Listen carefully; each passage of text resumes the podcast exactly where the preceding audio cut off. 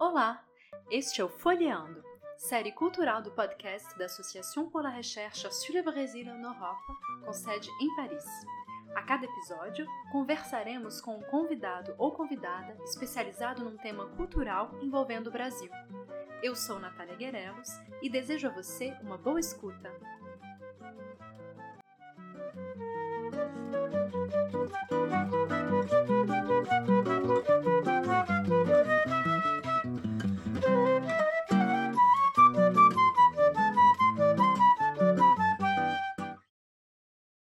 Caro ouvinte, este áudio é super especial. A Cecília Pires, que já foi entrevistada pelo Folheando no episódio 6, aproveitou que Etienne Clément estava passando por Paris para entrevistá-lo.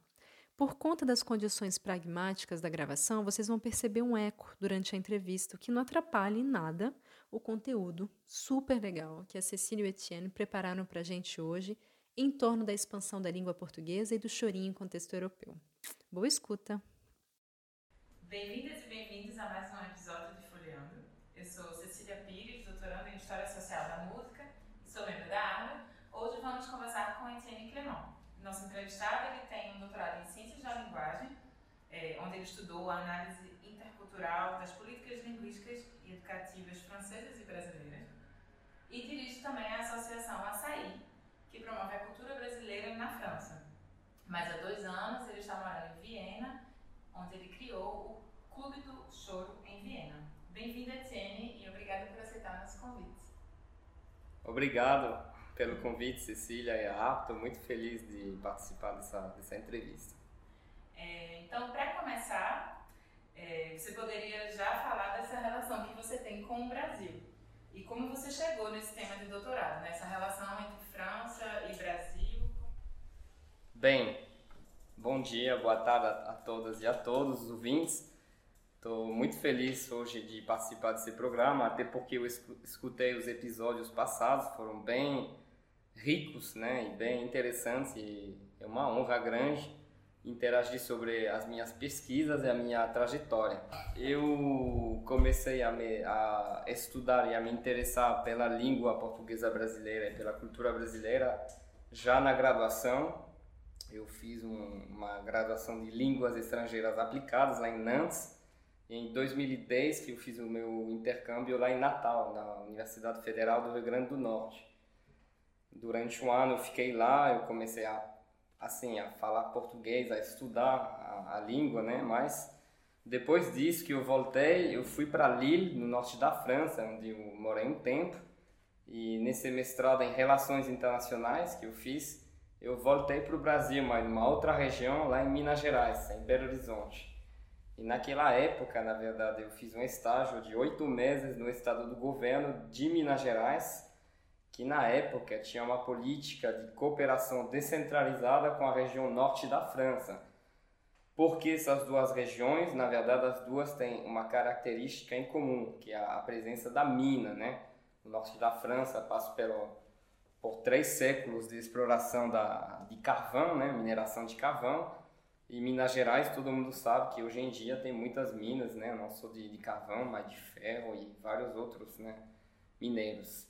Então, a partir daí, eu comecei a fazer um estudo sobre a, a competência intercultural, linguística e cultural desses diplomatas, né, o que a gente poderia chamar de paradiplomacia, não uma diplomacia direta entre os estados francês e brasileiros, mas entre as regiões, né, os subgovernos, Estado de Minas Gerais e a região Nord-Pas-de-Calais. Minha dissertação de mestrado sobre esse tema, né? E logo na, na sequência voltei à França, eu trabalhei uh, dentro da administração do Conselho Regional do Norte da França também, então tive essa experiência mais executiva, eu diria. E paralelamente a isso, eh, eu encontrei no final do meu mestrado uma pessoa muito importante, um professor acadêmico, diplomata chamado Serge Borg, vinculado à Université de Bourgogne-Franche-Comté. E esse Serge Borg me propôs dar sequência nessa problemática intercultural entre França e Brasil, mas a nível uh, dos estados, França e Brasil. e também a nível internacional, ou seja, a nível da, da, da presença da língua francesa no mundo, né? o que a gente chamaria de francofonia, e também a nível da, do mundo de língua portuguesa, o conceito de lusofonia não é ainda uma ideia muito fortalecida como a ideia de francofonia, então foi realmente esse tema que eu decidi começar esse doutorado enquanto estava voltando de Minas Gerais. É, só uma pergunta, o intercultural que você quer dizer já, já tinha relação com música antes? Ou, já, ou era mais a questão da língua como cultura? Então, na verdade não, eu parti mesmo desse conceito, desse substrato, eu diria, de língua-cultura, não ligado à música, realmente ligado às questões mais didáticas, linguísticas, eh, de políticas eh, de língua também, entendeu? Realmente eu fui indo mais nessa perspectiva, só que a partir dessa visão da cultura que eu defini, dessa visão do, da, da interculturalidade, que na verdade eu me baseei em dois, três marcos teóricos que eu poderia citar. Um deles é o Edgar Morin, com sua, o seu pensamento complexo, né? Que eu não vou repetir, porque eu acho que os ouvintes talvez conhecem, que seria complexo demais, mas ter uma visão epistemológica das ciências e entender o comum que nós temos, o inteligível entre França e Brasil, porque somos ditos latinos, né? Somos de uma cultura, uma, uma raiz comum a nível da língua, mas somos culturalmente também bem diferentes, né? Bem diferente, perdão. E é isso que eu queria trabalhar, na verdade, a incompetência que eu observei durante o processo de, de, de projetos entre os diplomatas brasileiros aqui em Paris, os franceses lá no, no Brasil, e também declinado à sala de aula. Então, é, levar em consideração essas vertentes interculturais dentro da sala de português língua estrangeira, o francês língua estrangeira. E foi justamente nesse mesmo momento do doutorado que eu comecei a ensinar o português na Université de Lille durante quatro anos. Então, as reflexões que eu estava uh, pondo dentro do doutorado, eu também estava aplicando de uma certa forma com os meus alunos. Enfim, um outro conceito da minha tese é o Jacques de Morgon, que também é um filósofo francês, da mesma idade do que o Morin, ele desenvolveu uma, um pensamento sobre a noção de antagonismo bem interessante ele tem um olhar também histórico, filosófico sobre a questão da, da, interculturalidade. Ele usa vários conceitos. Um deles que eu tentei realmente usar mais foi a questão da incompetência, né? No caso, por exemplo, na área da didática de línguas, né? Quando a gente uh, estuda uma língua, seja o português ou outras, a gente tem um quadro na Europa, né? Que é o quadro europeu das línguas, né? O, fa o famoso CECRL em francês, né? Que tem diferentes competências de A1 a C2, né, dependendo do nível de e tem algumas competências de, oral, escrita, né, a atingir. E aí eu me questionei muito sobre esse, essa ferramenta de avaliação nesse processo que os estudantes tinham de estudar uma língua e indiretamente uma cultura, né? Que as palavras são carregadas de cultura, de emoção também. E a partir do conceito de incompetência, eu tentei estudar a atenção que tinha entre a cultura deles e a cultura e a língua que eles estavam estudando. No, no caso meu, né, o português brasileiro, né, com estudantes franceses. Então eu usei bastante esse conceito de pensamento uh, antagonismo e incompetência dentro do meu doutorado para pensar uh, essa, na verdade, essa que a gente poderia chamar de dialogismo, né? Pegar o dia em latim da atenção e pegar o logos do inteligível. Então, enquanto a atenção está aí entre as duas culturas, ver o que está de comum entre nós e tentar entender aquilo, entendeu?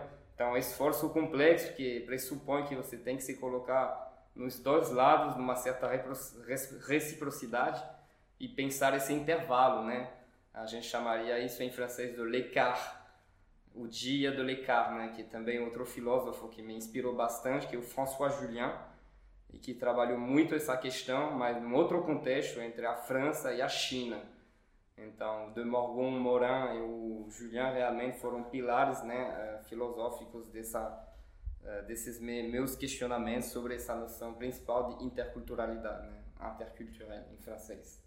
Isso é muito interessante, então, você foi para o Brasil, você teve essa experiência no Brasil, então imagino que já em Natal é, você teve um contato com, com a música brasileira, né? Então, como foi também essa questão né, de você estar tá lá sabendo que é por, tempo, por um, tempo determinado e é, tomar isso, né, ideia da música brasileira como enfim, um projeto pessoal? Obrigado pela pergunta. Então, na verdade, quando eu cheguei em Natal, eu conhecia quase nada de música brasileira, fora os estandartes que a gente recebe aqui da Bossa Nova, algumas coisas do samba, MPB, né, o Jorge Ben, algumas músicas assim ficam na, na, mente, né? E engraçado que Natal ela tem uma, uma cena cultural bem diferente, né, com relação ao, ao Brasil. Com certeza, não, a, o Nordeste, aquela região ali do Rio Grande do Norte é muito rica, muito concentrado, né? E na época, meus amigos que eu conheci lá me levaram num primeiro tempo mais nessas casas de forró, né? Arrastapé, enfim, porque a, acaba que o forró é uma, é uma, uma indústria ali, né? Musical, entendeu? Então, esses primeiros gêneros que eu descobri realmente foram esses. Depois que eu fui a Minas, que eu comecei a me interessar mesmo a questão da música, que eu vi o quanto rico era a música brasileira e logicamente ainda mais nessas regiões do Nordeste ou outras do Brasil que tem uma diversidade rítmica e melódica incrível. E naquela época na verdade entrou já na minha trajetória essas primeiras notas essas primeiras melodias. Nesse mesmo intervalo os mesmos amigos me levaram para uma roda de choro ali em Natal no bairro da Ribeira num lugar chamado Buraco da Catita já soava com alguma coisa legal. Aí eu comecei a ver roda de choro, não sabia o que era. Eu lembro da a primeira ideia que eu tive, a primeira emoção, a primeiro, primeiro pensamento que me fez lembrar essa ideia do Buena Vista Social Club, né? Que a música cubana também chegou bastante com força aqui na França. Eu ouvi a roda falei, ah, parece Cuba, que parece as melodias, né? A improvisação me lembra isso, né? Que minha mãe colocava quando criança depois que eu vi justamente que tinha bastante coisa em comum né, entre a música brasileira, logicamente as raízes africanas, e a música cubana também. Principalmente essa questão do choro, né, que está ligada a tudo isso, que eu passei a pesquisar muito mais tarde. Mas, enfim, teve, teve dois momentos, teve esse primeiro contato com a música lá em Natal, né, com esses ritos, mas que eu não uh, entendia mesmo, porque eu não tinha entendido de onde vinha. E depois que eu voltei ao Brasil, lá em Minas Gerais, que eu também fui mergulhado dentro de um ambiente bem uh, propício à música, porque Minas Gerais tem sua própria cultura, né? Ali eu passei a descobrir uma das minhas bandas favoritas, que é aquela banda do Clube da Esquina, com Milton Nascimento, a família Borges, né? E eu vi ali que a música brasileira, mineira no caso, era alguma coisa, não só eles, outros também, era alguma coisa já à parte. E a partir disso que eu passei a redescobrir né, as músicas que eu tinha escutado no Nordeste dois anos antes, né?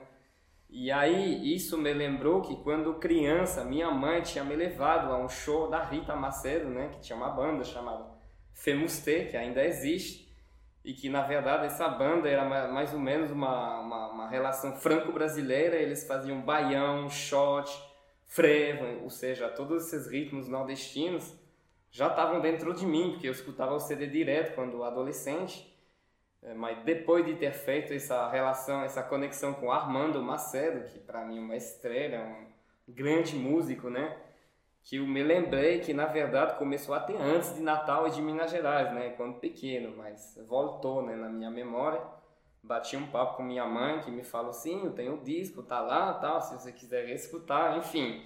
Ou seja, tinha uma forma de, de destino, não sei, de, de, de, trabalhar, de ter esse interesse, essa relação mais uh, a fundo, né, com a música brasileira, e mais especificamente hoje em dia o choro, né. Uhum. E você chegou a participar de roda de choro em Minas? Ou você já tocava Sim. algum instrumento? Então, na verdade, o interesse com o chorinho, ele partiu dali de Natal, né, do buraco da Catita, depois sumiu do mapa, aí depois voltou em Minas Gerais, quando frequentei uma roda chamada Chorinho do Salomão, que era cada segunda-feira, e quando eu morei lá, eu ia quase toda segunda assistir, né, escutar, tomar uma.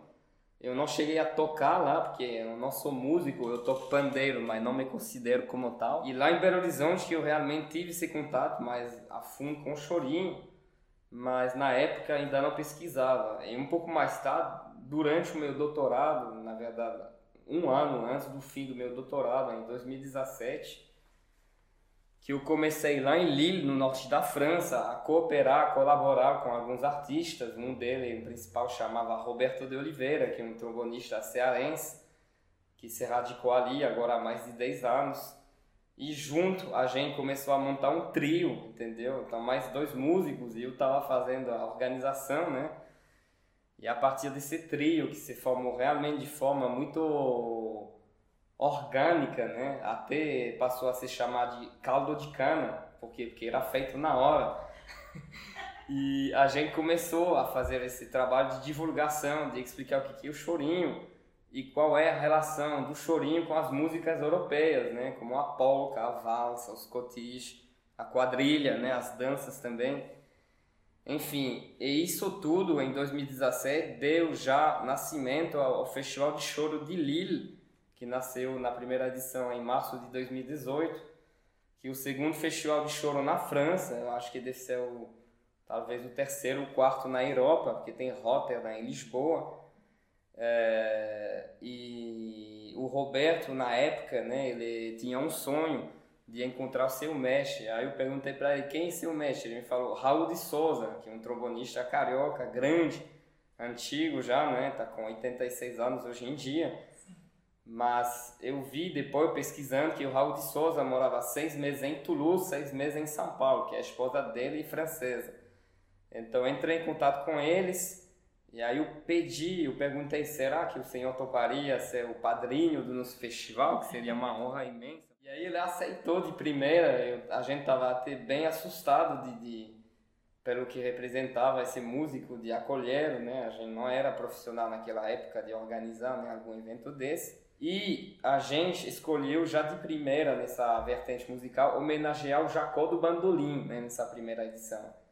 E a gente, com a Associação Açaí, que era representante né, lá em Lille, fez uma parceria com o Instituto Jacó do Bandolim, que é um, um instituto de, de acervo e pesquisa sobre a memória do Jacó.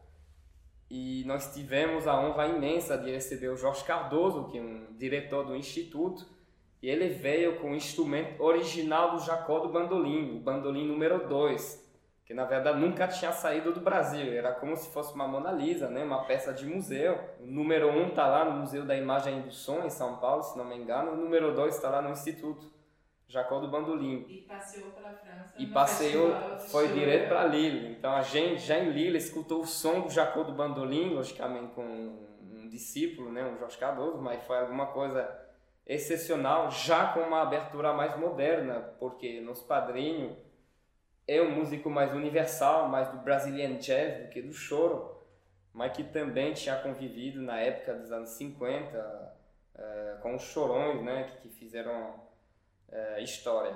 E só para terminar sobre esse evento de, do Festival de Choro de Lille, né, que está caminhando para sua terceira edição, que na verdade devia acontecer esse ano, mas foi adiada para o ano que vem a ideia uh, minha e do Roberto de Oliveira era mais ou menos de ter duas vertentes, né? Uma vertente lógico musical, né? De ter apresentações, workshops, rodas, né? Para os alunos tocarem, estudarem e mergulhar. E aí junto com uma colega que na época era da Universidade Rural Federal do Rio de Janeiro, agora ela está vinculada ao FMG chamada Clarice Menezes, a gente propôs fazer uma área também acadêmica, né? De mesa redonda, de projeção de documentários, exposição de fotos, obras.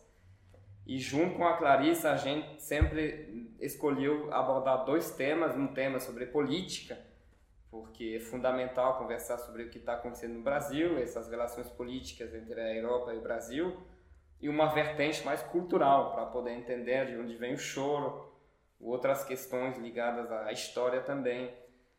É... E na vertente política, na verdade, dá, dá muito para se falar de cultura. Né? Também. E das relações de cultura e política, e, enfim. Totalmente ligado a esse conceito de interculturalidade, né? E eu agradeço, inclusive, a Silvia Capanema, por exemplo, que foi uma das primeiras palestrantes, o, ano passado a Mochirio, que foram ali para conversar de democracia racial, de ditadura militar, desses temas que foram sofridos para nossa plateia, mas que ao mesmo tempo deram a possibilidade de refletir juntos sobre a situação política no Brasil e na França. É, e também ligado a essa dimensão cultural musical que a gente propõe também. É, e por isso que a cada ano a gente define uma homenagem. Então, no, na primeira edição já falei era o Jacó do Bandolim, no ano passado foi o uh, Raul de Souza, que na verdade é nosso padrinho, mas comemorava 65 anos de carreira, então a gente quis homenagear ele enquanto vivo, né? E no ano que vem, que na verdade devia ser esse ano, eh, seria a Chiquinha Gonzaga, né? Que é nossa grande maestrina, compositora, uh, que nasceu no século XIX, né? 1847. É, sobre Chiquinha Gonzaga, é, na verdade você falou no início, quando estava falando da música, do choro e enfim, das origens, é, enfim, você falou da polca, é, dessas influências também que tiveram da música francesa com a, com a da música europeia na música brasileira e que Chiquinha Gonzaga absorveu muito isso, não só ela, como os músicos, enfim, e compositores brasileiros da época. Sim. E isso é um, um, um tema de, pesquisa, de uma nova pesquisa que você está levando agora, né? Que é sobre a história disso, da Chiquinha Gonzaga e que ao mesmo tempo vai trazer essa coisa da, da música europeia, da música brasileira e de toda essa fusão. Então, fala sobre essa, esse novo projeto da Chiquinha, da Gonzaga, que, inclusive, é o motivo de, do Etienne Tremont estar aqui com a gente em Paris. É, estamos gravando esse episódio no mês de setembro e no dia 20 de setembro ele apresentará, ou ele apresentou, um, uma conferência sobre Exatamente. Obrigado, Cecília, pela pergunta. Na verdade, minha palestra já passou, talvez, para vocês. Mas exatamente, faz um pouco mais de um ano, um ano e meio que estou levando uma pesquisa mais específica. Então, eu me interessei, na verdade, na Chiquinha, nessa questão né, da apropriação que ela teve de, naquela época de incorporar elementos da música europeia para criar alguma coisa bem uh, característica de música brasileira, a partir do que o Darius Milhaud chamava de ce petit rien. Né? O título da, da minha palestra, uh, que eu vou fazer no Festival de Choro de Paris, eu, é um pouco assim, é engraçado. Aí é o seguinte, se a música brasileira teve vários pais, Chiquinha Gonzaga é com certeza sua mãe. Na verdade, essa citação não é de mim, é do Sérgio Cabral, né? E aí eu achei interessante colocá-la como título, porque de fato eu acho que a Gonzaga é uma pessoa histórica, pioneira né, nessa questão da música no Brasil, porque naquela época que ela começou a compor, né, ainda muito jovem, né, adolescente, eh, a música brasileira estava se formando. Então, de um lado o gênero choro, né, incorporando todas essas influências europeias, e também, de outro lado, a música erudita, né, que ainda não existia propriamente dito, entendeu? Então, todo esse processo, né, que inclusive um, um tema bem interessante, abrange o que a Anaïs Fleché e outros chamam processo de hibridação, mestiçagem, apropriação, enfim, tem vários termos que são bem interessantes para entender esses mecanismos, né, uh, e essas transferências entre a Europa e o Brasil. É, mas é isso. E outras vertentes sobre a Chiquinha Gonzaga, e que lógico que ela foi uma mulher extraordinária. Eu estou trabalhando um pouco sobre essas questões de gênero também há anos, dentro da questão da música. E a Chiquinha foi absolutamente. Uh, teve um avanço muito grande. A época que ela viveu parecia que, que ia acontecer 100 anos depois, e de fato foi o caso.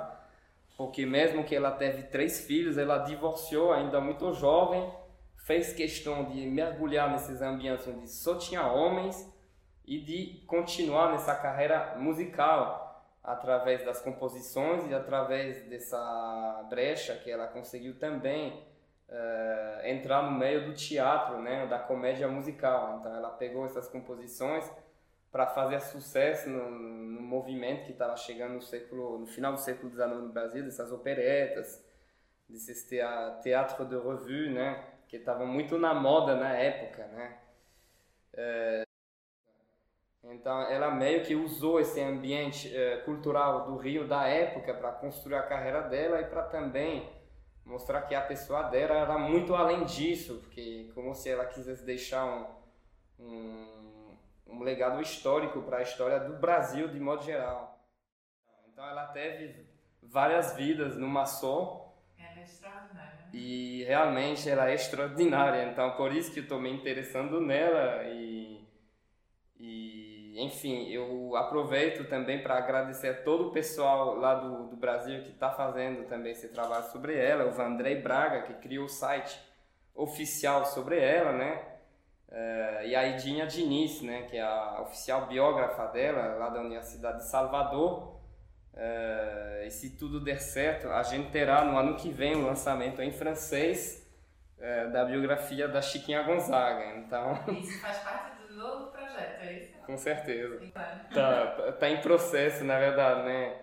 Uh, essa questão da tradução, eu não sou tradutor, né? Lógico que eu trabalho com tradução, mas eu entrei em contato com uma mulher chamada Marjorie de Toulouse que traduziu uma biografia do Pixinguinha, feito por uma colega de São Paulo, é, chama Virginia de Almeida Bessa. E, na verdade, escreveu o um livro sobre Pixinguinha, em francês, Pixinguinha ou La Singularité d'une écoute, que foi lançada na Presse Universitaire du Midi, eu acho que no ano passado. E a Marjorie, lá de Toulouse, traduz, traduziu o livro. E é, essa tradução despertou interesse forte dela para a música brasileira e mais especificamente o chorinho.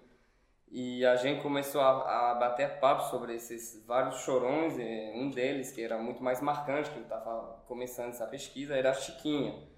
Então a Marjorie entrou nesse processo de conseguir uma editora para propor essa tradução, que foi finalmente aceita, né? Então, era fará, na verdade, esse, essa tradução do livro, eu ia escrever o prefácio, porque ela me convidou para escrever o prefácio da biografia em francês da Chiquinha Gonzaga. Então, para mim, uma honra imensa, ao mesmo tempo que uma responsabilidade grande por tudo que representa a Chiquinha Gonzaga para a nossa história brasileira e mundial, né? É, então, o lançamento acontecerá muito provavelmente no ano que vem. Tem também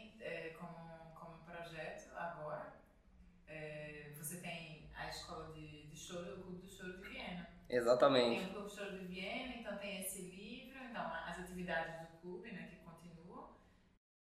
É, é verdade. Então, só para introduzir, eu, a gente, nós criamos o Clube do Choro de Viena em maio de 2019, ali em Viena, na capital da música clássica, né? E foi também é, um encontro depois de um show de um artista do sul do Brasil, de Florianópolis, chamado Alegre Correia que inclusive morou em Viena durante vários anos e que lá é muito querido e reconhecido. Mas o Alec voltou para o Brasil e quem se radicou ali nesse mesmo intervalo quando cheguei foram foi uma família natural de João Pessoa, mas que estava morando em Natal, chamada família Pádua. Essa família extraordinária de músicos eh, se estabeleceram em Viena e junto comigo decidimos eh, lançar o Clube do Choro de Viena para ensinar a música brasileira a partir da linguagem do choro uh, e também divulgar né, essa visão mais moderna nossa das obras desses compositores. Né? Então faz agora um ano e meio que a gente uh, faz rodas, concertos frequentes, né, que a ideia é também ser uma plataforma de música brasileira e estamos agora conceituando uma nova proposta que seria lançar, criar uma escola de música, né? sistematizar o ensino da música brasileira através de uma escola, que no caso teria o nome de Vila Lobos, porque a ideia seria fazer essa interação entre o clássico, que é a música principal em Viena, e a música brasileira, é, o choro e outros ritmos, né? É, mas a ideia é organizar a partir é, principalmente de duas experiências, eu diria até três, é, de escolas né, que estão funcionando muito bem, que é a Escola Portátil do Rio de Janeiro, eu junto à Escola de Choro de Brasília também, É, já na Europa, a gente tem uma referência que é em Rotterdam, né, que é a filial da Escola de Choro do Rio, que abriu ali, né, chamado Choroschool, né, lá em Rotterdam, há oito anos. E um colega muito querido chamado Marijn van der Linden, que é um cavaquinista holandês, é, que faz a direção dessa, dessa escola há oito anos. Então, junto com ele e a Maria Inês Guimarães, que é a diretora artística do Clube do Choro de Paris, eu estou tentando me inspirar do que se faz aqui para propor meio que uma síntese né, no contexto de Viena e também propor aos artistas brasileiros uma, uma estrada do choro na Europa, né? Para que os artistas brasileiros, quando eles uh, vêm de turnê para cá, eles já teriam meio que um caminho, né? Uma rota, né? A, a seguir. E Paris, Rotterdam, Viena poderiam ser três entradas bem é... Criar uma rota do choro. Uma rota do choro uma europeia, né? brasileira europeia. Com certeza. Então a ideia é essa, é tanto ser uma plataforma como também ser uma escola, porque é através dos alunos que a gente realmente vai é, enraizar mais essa relação com a, a cultura e a música. E só para terminar, dentro dessa escola a ideia é, é, dupla, né? Logicamente é ensinar música, essa parte musical, mas junto a uma parte também de ensino e de pesquisa. Então, dentro dessa escola, eu irei uh, ensinar o português brasileiro para os austríacos e organizar também uma série de, de, de palestras, de conferências, de projeções para dar um conteúdo também uh, a mais para esses alunos que irão estudar música e língua, né? É, para terminar, como fazemos sempre aqui no programa, né, no, no, no Folheando, eu gostaria de te pedir uma indicação de leitura é, para os nossos ouvintes, ou um livro que você esteja lendo, gostou, gostaria de compartilhar, só para ler como para ouvir. Certo, então relacionado ao choro e à Chiquinha, né, eu já citei a Edinha Diniz, né, que é a biografia oficial da Chiquinha, que eu recomendo muito, que ela realmente resume né, esse contexto do Rio que nós tentamos descrever. Também e dá esse, essa ênfase na vida também da Chiquinha como pessoa e compositora. Então, eu recomendaria esse livro, mas ligado à Chiquinha, mas tem vários outros. Um outro bem interessante sobre o choro chama Reminiscências dos Chorões Antigos, lá é, que na verdade é um livro, é o animal, né, o apelido do que era um chorão que editou esse livro, que é uma série de retratos sobre chorões da, do final do século XIX, começo do século XX, lá no Rio de Janeiro, né? Então esse livro é bem interessante, que ele mostra mais com um olhar sociológico sobre como esses chorões se formaram, se organizaram para que esse gênero uh, possa existir e continuar. E a nível musical, eu recomendaria sobre o tema da Chiquinha, pianista que está morando no meu coração, que um, na verdade ele é de Vitória, né, do Espírito Santo, agora mora em São Paulo, é, chama Hércules Gomes, né, ele é um pianista é, absolutamente é, brilhante e virtuoso, né, e ele está fazendo uma releitura justamente desses pianeiros, né, brasileiros do século XIX, século XX. Os dois últimos álbuns dele, um foi justamente uma homenagem a Chiquinha Gonzaga, que, que chama No Tempo da Chiquinha, que é muito bom. E o último, que acabou de ser lançado no selo Sesc agora, é sobre uma outra mulher que é pernambucana, a tia Amélia. E ele, enfim, Sim. fez arranjos da, da, das obras dessas duas mulheres, pianeiras, né, com o toque dele, que, que é único. Então recomendo muito o Hércules para vocês ouvirem, porque realmente para mim me ajuda bastante todo dia a me concentrar. Mas é legal que tu, você faz fala muito dos novos chorões, né? De, de Sim, novos chorões. a visão então, moderna também. A visão moderna do show, isso é bem interessante. Com certeza. E lógico, né? Eu não posso deixar de falar se vocês quiserem olhar na no site do Clube do Choro de Viena, o da Associação Açaí, né? A gente já falou, mas esses projetos são vinculados a artistas, né? Eu já falei, a família Pado lá em, em Viena, é, e, e, tem uma pianista também, Rotterdam, que, o, eu estou trabalhando, chamada Elizabeth Fadel, que é uma curitibana, mas que faz um trabalho de mistura entre a música clássica e o choro. É, então, por exemplo, hoje de manhã eu, a gente divulgou uma música chamada Tomando um Chopin, né? que realmente ela pega a influência do Chopin, ela é brasileira, como se fosse um processo antropofágico, né?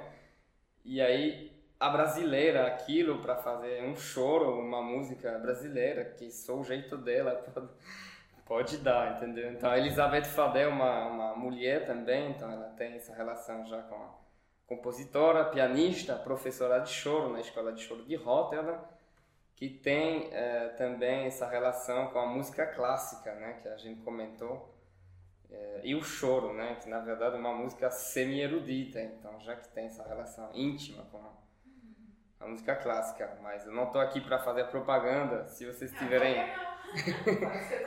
se vocês tiverem perguntas, comentários, eu posso até deixar meu e-mail, alguma coisa, e será um prazer responder as perguntas ou os comentários. Então, muito obrigado a todos. Obrigada pela indicação, pela conversa. É, obrigada aos queridos e queridos ouvintes pela escuta e até a próxima.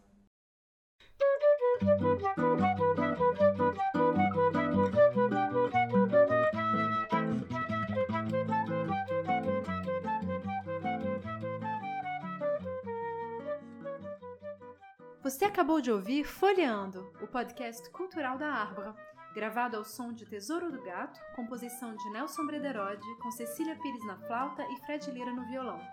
Este podcast foi organizado por Aline Delorto, Natália Capellini e eu, Natália Guerelos, que agradeço a sua presença aqui.